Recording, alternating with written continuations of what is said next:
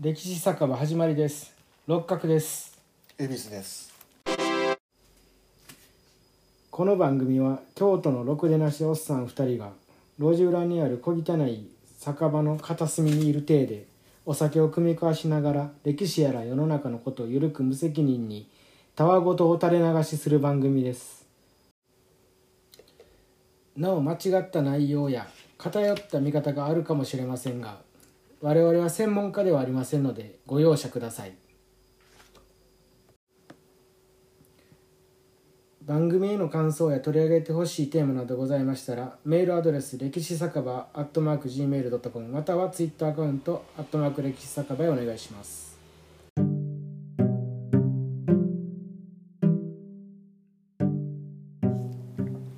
はいということで第3回始めたいと思います、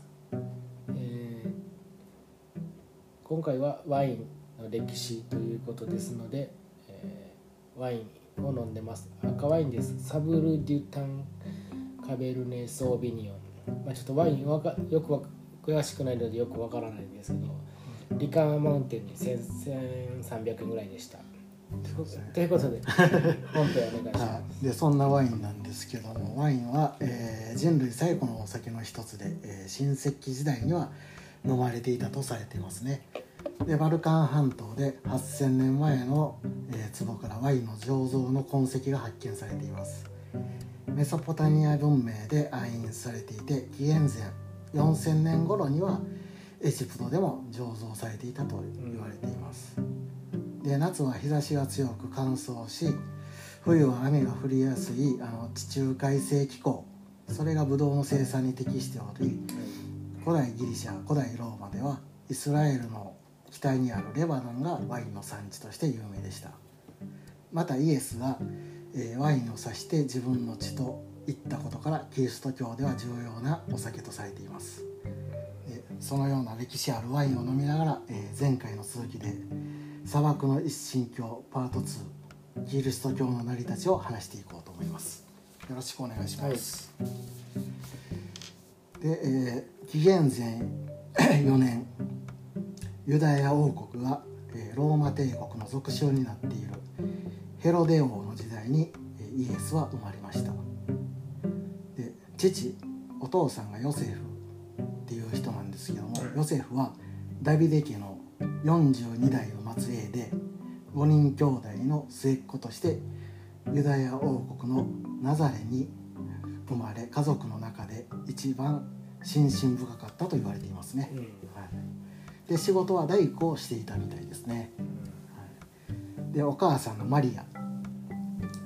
マリアはダビデ王の血を引く、えー家系に紀元前17年9月7日ヨセフと同じナザレで生まれます。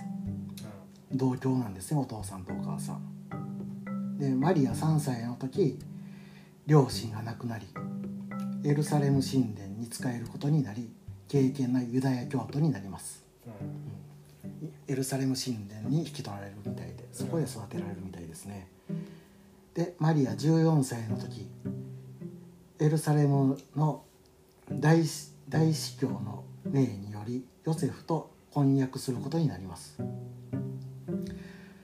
その後マリアの夢に天使ガブリエルが現れ精霊により男の子を宿したことを告げられます。これが、えー受胎国死と言われるやつですね。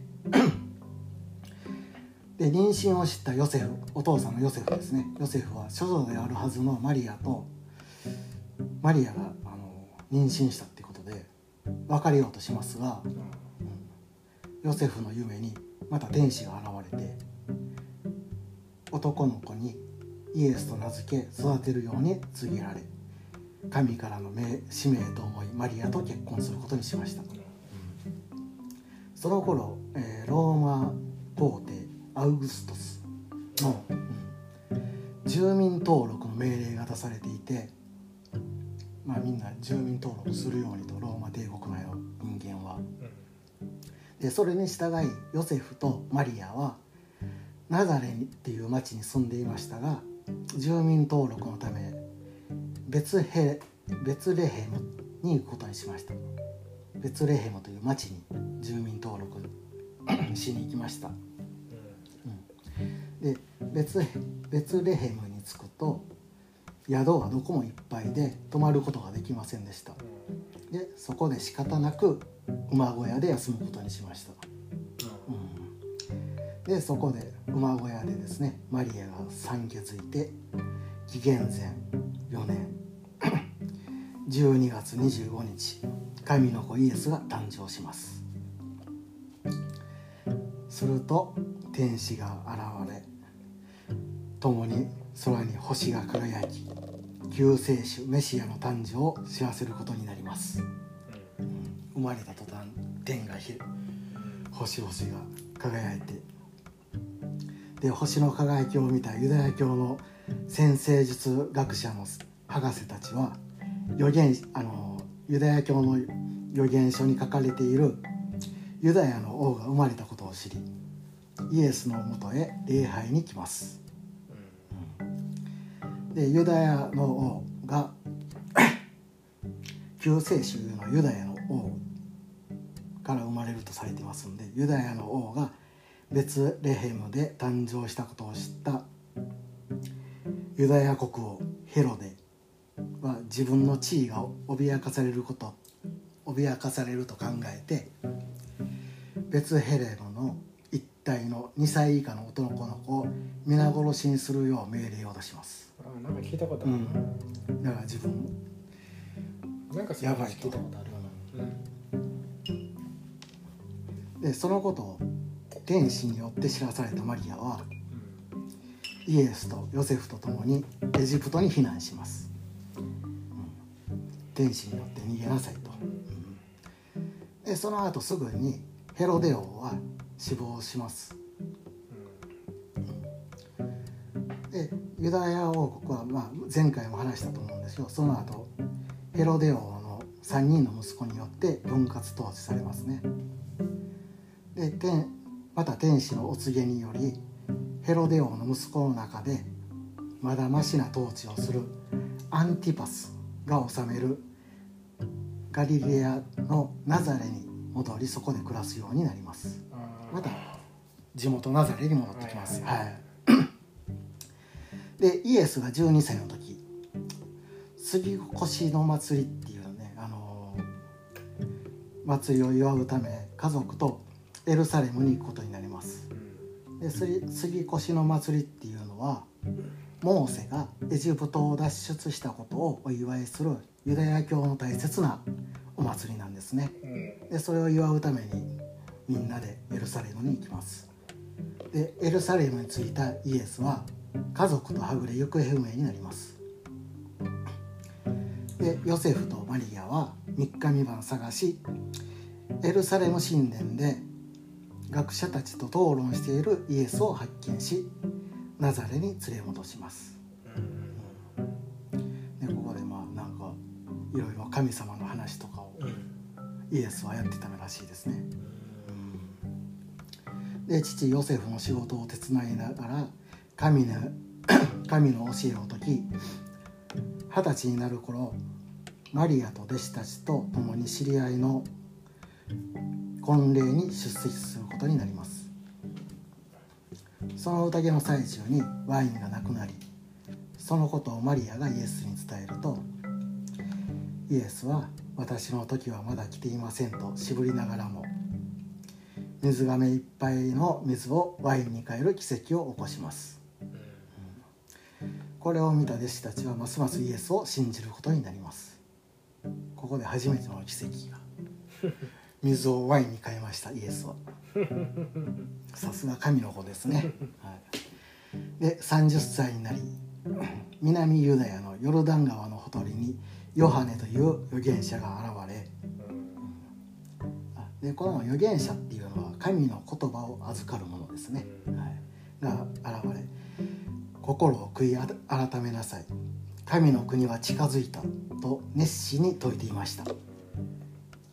でヨハネのもとに信者が集まりその噂は広がりイエスの耳にも届いていました。でそこでイエスは洗礼を授かるためヨハネのもとに訪れます。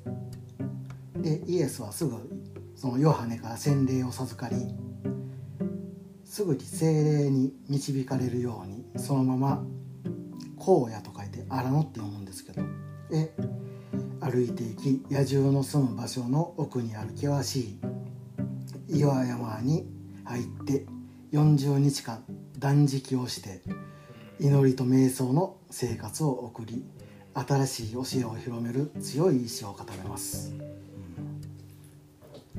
でそれを終え空腹で痩せ衰え意識も薄らいだイエスの前に悪魔が現れさまざまな誘惑をかけられますが全てを退け新しい教えを人々に説き始めますと。こうやってイエスの布教活動が始まっていきます。でイエスの教えはアガペと呼ばれる真実の愛であり心を尽くし力を尽くしあなたの神を愛しなさい。隣人を自分のように愛しなさい。神を信じることが重要であり戒律を守ることではない。神は慈悲深い。そしてイエスは神の子という教えでユユダヤ教より決まりが緩く神を信じさえすれば救われるので一般庶民に分かりやすく広く受けやり受け入れやすい教えでありましたと。もう自分が神の子でそういうふうに言ってでまたそのユダヤ教の戒律を守ることが大事ではないよとそれだけじゃないよということを、うん一般庶民に教えていきますね。はい、で北ユダヤのガラリア地方を中心に弟子と共に宣教活動を行っていきます。でガラリア湖っていう湖の北岸の町カペナウムに移り住み説教を行いだんだんとイエスの名前が知られるようになっていろんな地方から教えを聞こうという人が集まってきました。でイエスは死者をよみがえらせたり嵐を鎮めたり数々の奇跡を起こしていきます。でこの頃12人の弟子を選んで使徒と名付け三条の水訓を行いました。この時右の頬を打たれれば左も向けなさい。や汝の敵を愛せなど有名な言葉を弟子と文集に残していきました。三条の水訓って何だまあなんか山の上に登ってそこで説教をしたってことですね。でその時に有名な右の頬を打たれれば左を向けなさいとかっていうことをの弟子たちに言うたらしいです、えー。はい。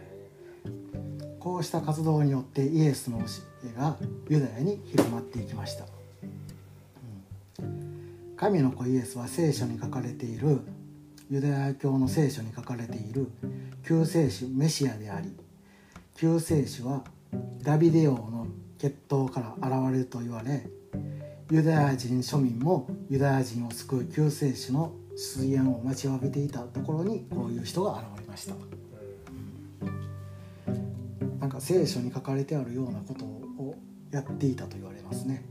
イエスは救世主として。でイエス33歳の時杉越の祭りを12人の人と祝うためエルサレムにある知人の家の2階で夕食を共にします。これが最後の晩餐になりますね。でイエスは私は苦しみを受ける前に杉越の祭りの食事を皆と一緒にしたいと願っていました。父の国、まあ、いわゆる神の国で本当の杉越の祭りをあなたたちと祝うまでもう二度と杉越の食事をすることがないのですからと言って人一人一人の足の足をたらいに入れた水で洗い布で拭いていったと言われてます。そして私のしていることは今あなたたちにはわからないが後になればわかると。あなたたちが私のした通りのことをするように示したのです。人の上に立つ者はへりくだった心を持って人々に尽くしてもらいたいのです。あなたたち12人は私が選んだ者たちです。それなのに あなたたちの中に私を裏切ろうとしている者が一人います。そのことが起こった時にあなたたちが信じているようにと今ことの起こらないうちに言っておきますとユダの裏切りによって自分が捕まる捕まることを予知しました。これがあの有名な 最後の晩餐ですね、はい、でユダは前日にこの晩餐の前日にユダヤ教の大大祭司に銀貨30枚でイエスを売りました。現在の価値でだいたい100万円弱と言われている金額ですね。でこの日の夜中ユダは武器を持ったローマ兵たちを引き連れてでイエスの頬にキスをします。ユダが。でローマ兵にこの人がイエスと知らせイエスを捕まえるために頬にキスをしましたとこの人物がイエスですよっていうのを知らすために、うん、誰か分からへんから、うん、でこの時他の人たちはローマ兵に恐れてどこかへ逃げていきました。大祭司の館につかれ連れて行かれた後ローマ帝国シリア総督の前に連れて行き死刑執行の許可をもらおうとします。あのユダヤの大祭司の方そのお伺いを立てに行きます。しかし総督は罪状を聞いてローマの法律に照らし合わせてもイエスは何も法に触れていないと判断しました。別に法律に触れてないよとその布教活動、うん、でそれを聞いた大祭司たちは反論しユダヤ教では杉越祭杉越の祭りの時に囚人を一人解放するという習わしがあったみたいですねでそこで殺人犯の男バラバっていう男とイエスを取り替えることを提案しバラバ殺人犯のバラバを世に放つ代わりにイエスを捕まえてくださいと。でそれに対しユダヤ教徒も賛成していると訴え総督はまあこれ以上騒ぎが大きくなるのはまずいと考えてイエスの処刑を決定しました、まあ、こういう流れでイエスは処刑されていきます。で西暦30年の4月7日金曜日イエスは重い十字架を背負って総督の官邸から処刑場のゴルゴダの丘まで約1.6キロの道のりを多くの群衆に罵声を浴びせかけながら、えー、浴びせかけられながらですね歩いていきます。でゴルゴダの丘に着くと2人の罪人が左右の十字架に貼り付けにされていました。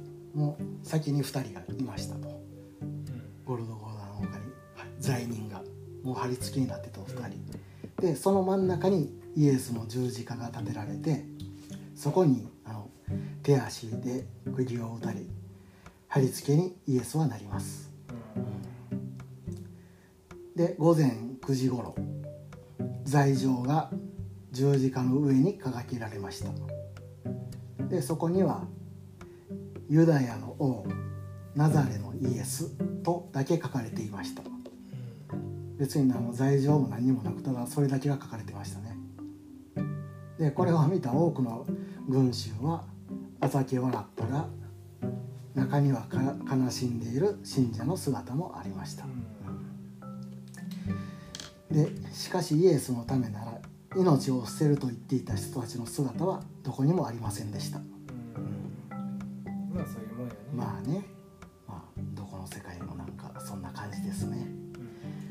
やつが一番そう、ね、イエスは信じてたのにね、うん、口でそうついていくってやつが一番怪しいというね。そうで正午頃から午後3時頃まで急に天が闇に包まれで3時頃になると闇がは晴れていきましたと。うん。でその時イエスは最後の力を出し「我が神どうして私をお見捨てになったのですか?」と叫んで力尽きました、うんでもこの言葉っていうのは聖書に書かれている、まあ、ユダヤ教の聖書に書かれている長い詩の冒頭部分で自分の魂が永遠に救われるよう神に願い神を褒めたたえる詩の冒頭でしたと、別に神を恨んでるはっていうあれではなかったと、うん。それを全部言えなかったってことですね。でこの時ローマローマ兵のロンギヌスはイエスの死を確認するため自分の持ってる槍でイエスの脇腹を刺しました。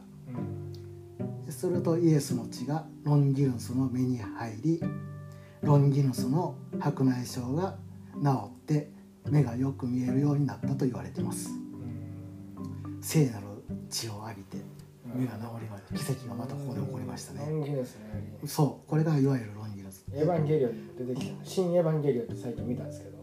まあこれですね。うん。ここでロンギノスはイエスの奇跡を信じて洗礼を受けキリスト教徒になります。でイエスの脇腹を刺した槍がロンギヌスの槍として聖遺物になっています。どイエスの血がついた槍としてね大事なものになってます。でイエスが処刑された2日後の4月9日日曜日の朝マグダラのマリアがイエスに従っていた女性たちがイエスの遺体を香油を塗るため墓に行くと、まあ、遺体になんかこう油を塗ってきれいにする。儀式があるみたいですね。でそれをするために墓の入り口をまで行くと墓の入り口を塞いでいた大きな岩が横に転がっており入り口が開いていました。でお墓の中を調べるとイエスの遺体はなく遺体を包んでいた布だけがありました。でこの布も聖遺物になってあのなりますね。有名なこの布ですね。ですぐに使徒のペトロとヨハネを呼びもう一度墓の中を調べますが遺体はありませんでしたと。で使徒のペトロとヨハネは帰っていきマグダラのマリアが墓の前墓の前で泣いていると後ろから「なぜ泣いているのですか?」と声をかけられます。で振り返るとそこにイエスが立っていました。で驚いてイエスの足にすがりつこうとしましたがイエスは消えていきました。ここで復活がありましたねイエスの。復活？復活、なるほど。うん。でそしてよみがえったイエスを見た人が次々と現れてきます。うんでユダ以外の11人の人が食事をしているとそこにイエスが現れました。でイエスの復活を信じていない人の一人トマスはイエスの手の傷と脇腹の傷を触って確認しそこで復活を信じました。うん。でその後いろいろな奇跡を起こし復活から40日目エルサレムの近くのオリーブ山にイエスは人たちと一緒に登りあなたたちは全ての国の人々を弟子にしなさい。父と子。これはまあ父は神。で子はイエスのことですけどね。父と子と精霊の名によって洗礼を授け私たち私があなたたちに命じたことを全て守るように教えなさい、うん、私は世の終わりまでいつもあなたたちと共にいますと話しゆっくりと天に昇っていきました。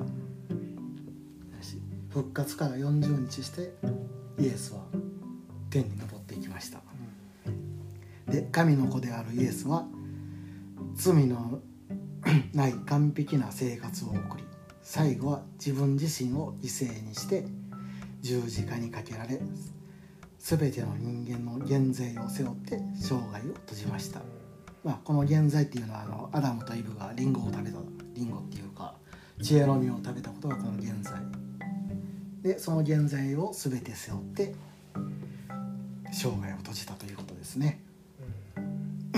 でイエス昇天後のユダ以外11人の人はイエスの教えを世界に広める重要な仕事をしていきますと。で結局イエスは大体3年半しっかりその布教活動をしていたと言われますね、うん、結構短い間ですね、たったやね。うん、そこでこんだけのなんか信者を増やし奇跡を起こして、うん、で最後処刑されて生涯を終えると。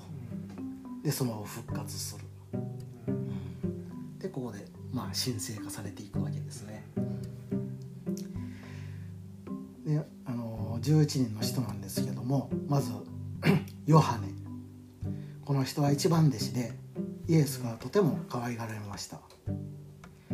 イエスの教えをヨハネの福音書として書き残しました。これ聖書にもなってますね。でイエス昇天後はマリアと共にトルコで暮らしイエスの教えを広めました。トルコでキリスト教を広めていきます、はい。うん、布教活動基地を何度か捕まりますが十二使徒の中で唯一殉教せず天寿を全うしました。でこのヨハネの墓地の上に聖ヨハネ教会が建てられていますと。で次ペトロ。もともと漁師でイエスからペトロの名を与えられます。イエス昇天後は強い信教心でローマあたりで教えを広めカトリック教会の初代ローマ教皇になります。このペトロっていう人はローマの初代教皇になっていくんですね。でこの人はイエスから天の国の鍵を預かったと言われています。で歴代ローマ教皇はこの鍵をペトロから受け継いでいると考えられていますね。考えられてるだけない。まあ確そこそこはよくわかりません、はい、考えられてるんですね。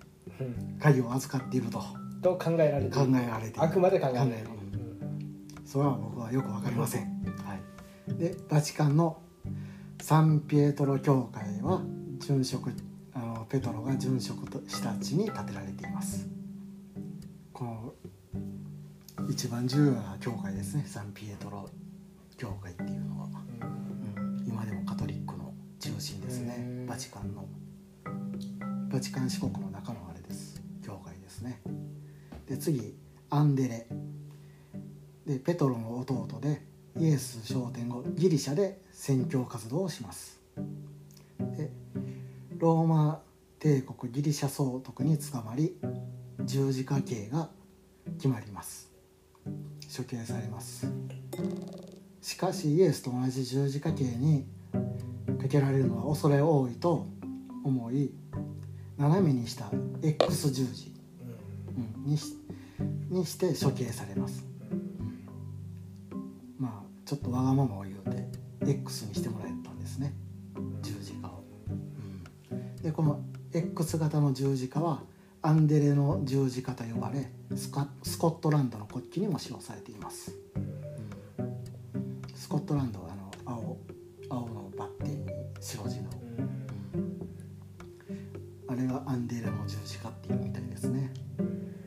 でその次の弟子マタイ。もともと税金を集める仕事をしていましたが、えー貧しい人から徴収することに悩んでいました。そんな時イエスに「私についてきなさい」と言われその一言一言で家族や仕事など全てを捨ててイエスの弟子になりました。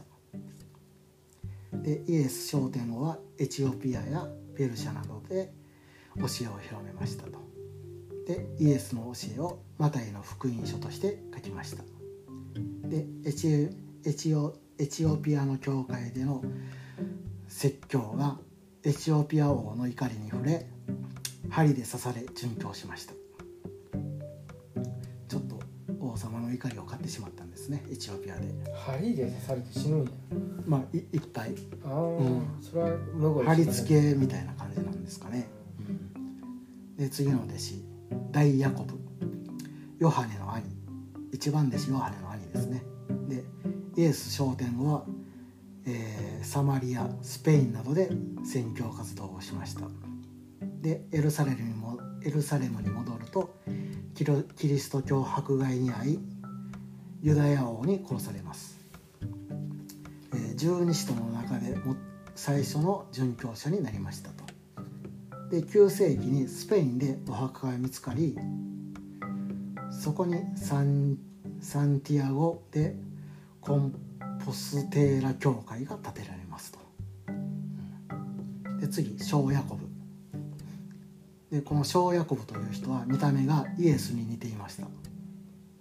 でイエスの兄弟との異名があります。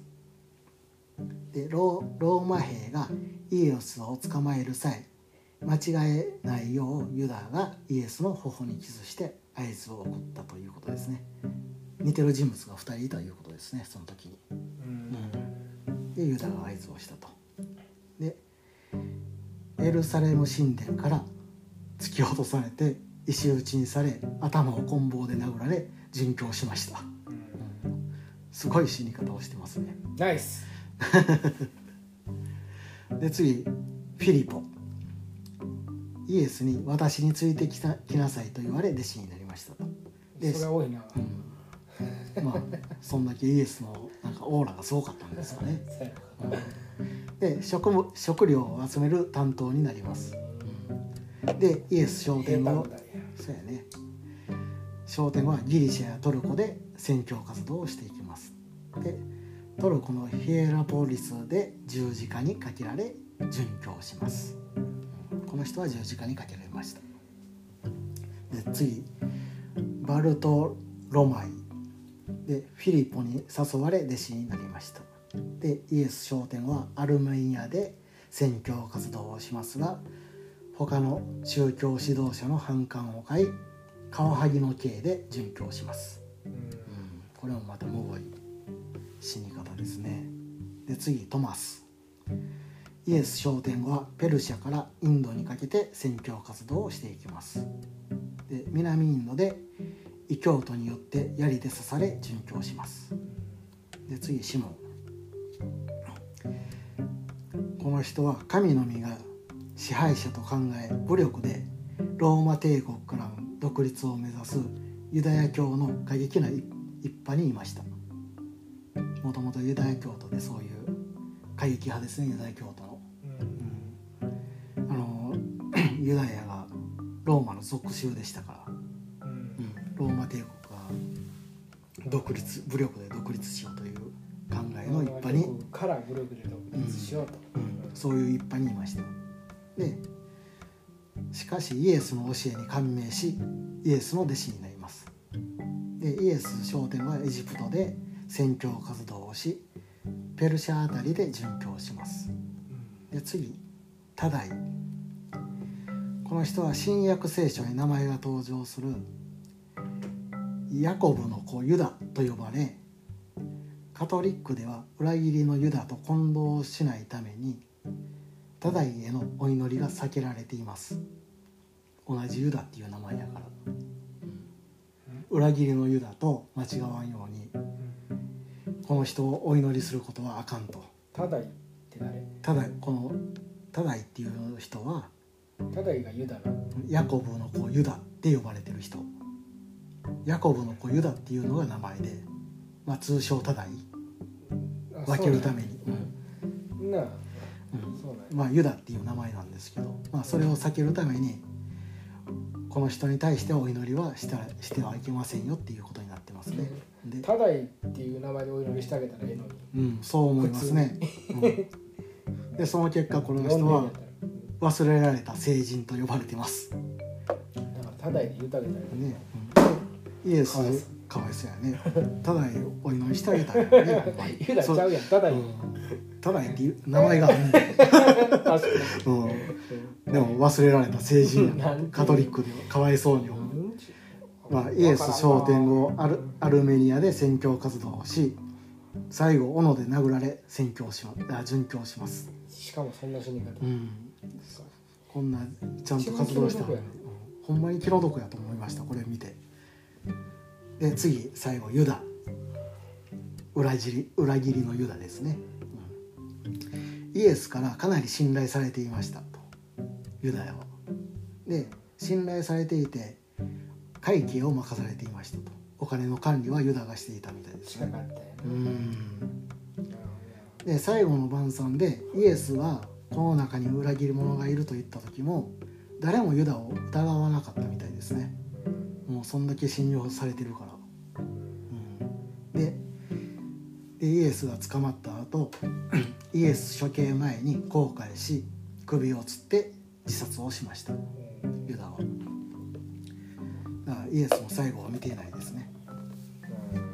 で最後あのー使徒ではないんですけども重要な人物とし人物として伝道者パウロっていう人がいます。でこの人はイエス昇天後に使徒となってトルコやギリシャなどでユダヤ人以外にも積極的に宣教活動をします、うん、いろんな人に広めていきます。でエルサレムで捕まりローマに移送されます。でこの人はローマ市民権を持っているため貼り付けではなく斬首にすると第5代ローマ皇帝のネロが決定します。ローマ市民やったんですよこのパウロっていうとでローマで判決が出るまでの2年間ローマで宣教活動をしていきます。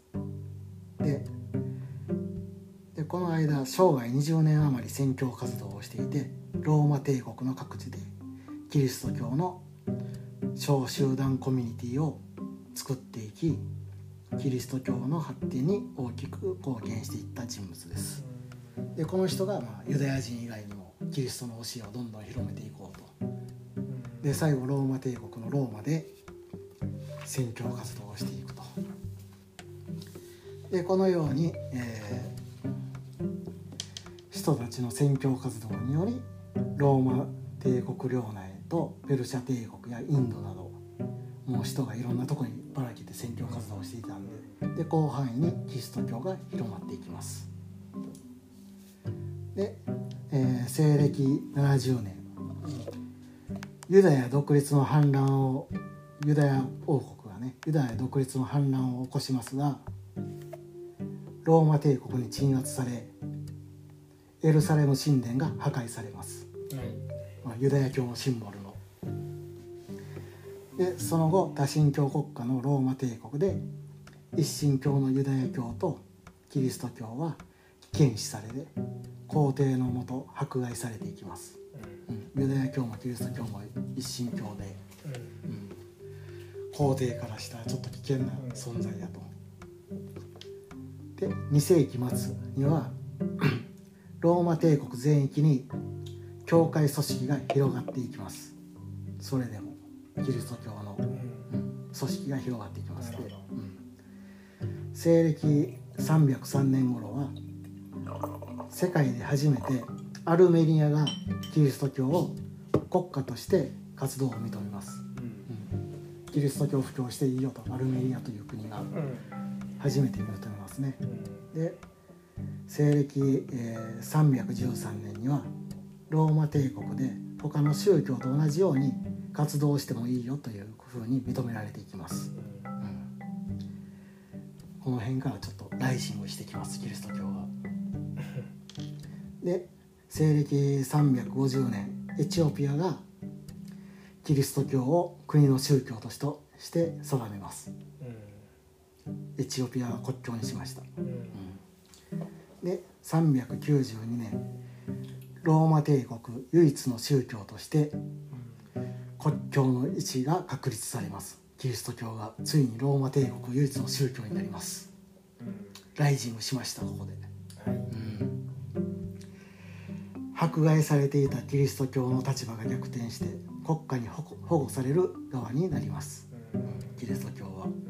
で395年ローマ帝国が東西に分裂しますと。で西暦400年代にはペルシャ中央アジアを経由して唐にも伝わっていきます。中国にも伝わりますねキリスト教がでペルシャ帝国っていうのはゾロアスター教っていう多神教国家ででそこにも、えー西暦422年にキリスト教をまあ信じてもいいよっていうふうにペルシャ帝国も容認します。でこうしてペルシャ帝国領のアラビア半島にもキリスト教が広まっていきで次回の話ですけども、えー西暦570年頃そういう状況でのメッカでムハンマドが誕生しますと、はい、今回はここまでです、はい。はい、どうですかこのキリスト教の広がりっていうのは？うーんまあ単純に今の話聞いてたらうんんとなんていうのかな。背景がわからんというか、うん、ななんでそういうふうになっていったんかって、まあ、その物語とストーリーとしてはすごくよくわかるんやけど、なんでそういうふうに国境に取り入れられていったといったかとかなんかそういうのは気になるかなと思うんだけどね、まあ、なんかそこはやっぱ人間やから絶対にメリットとデメリットっていうのが絶対に天秤にかけることが絶対にあるはずやから。多分うん多分ですけどそこの領主とかうん。権力者うん。そういうのがこのキリストの教えに傾いたっていうのが、うん。うんまずその地域でどんどんうん。根ざしていくみたいな感じになって、うん、でそれでその勢力が大きくなってローマ帝国内でも抑えが効かんようになったんじゃないですかね。おそらく。まあその最初の冒頭のユダヤ教の何やったっけ？ユダヤ教の何やろ。なんかそのあキリストの教えのうん。戒律？戒律みたいな隣人なあー神を信じることが重要でこの辺。そうそうこの辺。うん。神のまあ信じることが重要で戒律を守ることではない。そう。だからユダヤ教のその厳しい戒律を守らんでもいいと、そうそうそう、うん。それが重要やと思いますね。でそこで気になったのが結局これを言うてんのがキリストでそれがカトリックでそうその後にです結局またプロテスタントも同じようなこと言うてるわけで。まあ繰り返しますよね。そうそうそうそうそう。なんかそんな感じかなって俯瞰したら思ったりして。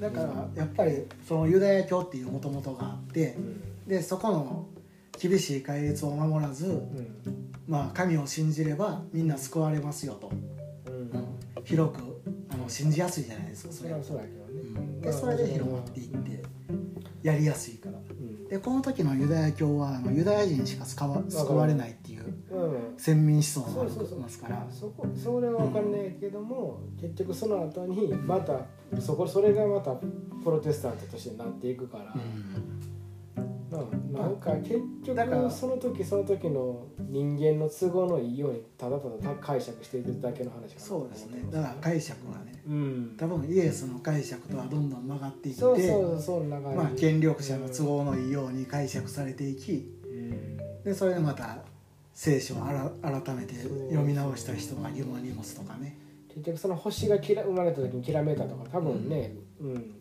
よう分からんしねそんな伝説やからねそうそうそこまで行くと神話やからそれはもう、まあこんなこと言うたらあれやけどマリ演出。アマリアもね。うん。そうそう。演出の部分であって、うん。なんかさやし結局こういうのすまあこれっごいストーリーチックそう。で、あのうん。こういう方が民衆には広がりやすいですから物語がある方が。これを物語として広がったのも、うん。多分この今2021年うんとして捉えてるから、うん。そのこういうストーリーなわけで多分この西暦60年の人なんてここまでの感じではなかった多分そう、うん。これその時は多分絶対に。にイエスの教えとかえこういうストーリえー付けはされてなかったと思いますよ、うん。これは多分僕は今のストーリー付けやな、2021年版のストーリーかなと思ったりもまあ570年の時点でまあそれぐらいのことは言われてた。まあ多分それぐらいには。のことは言われてたんかな、うん。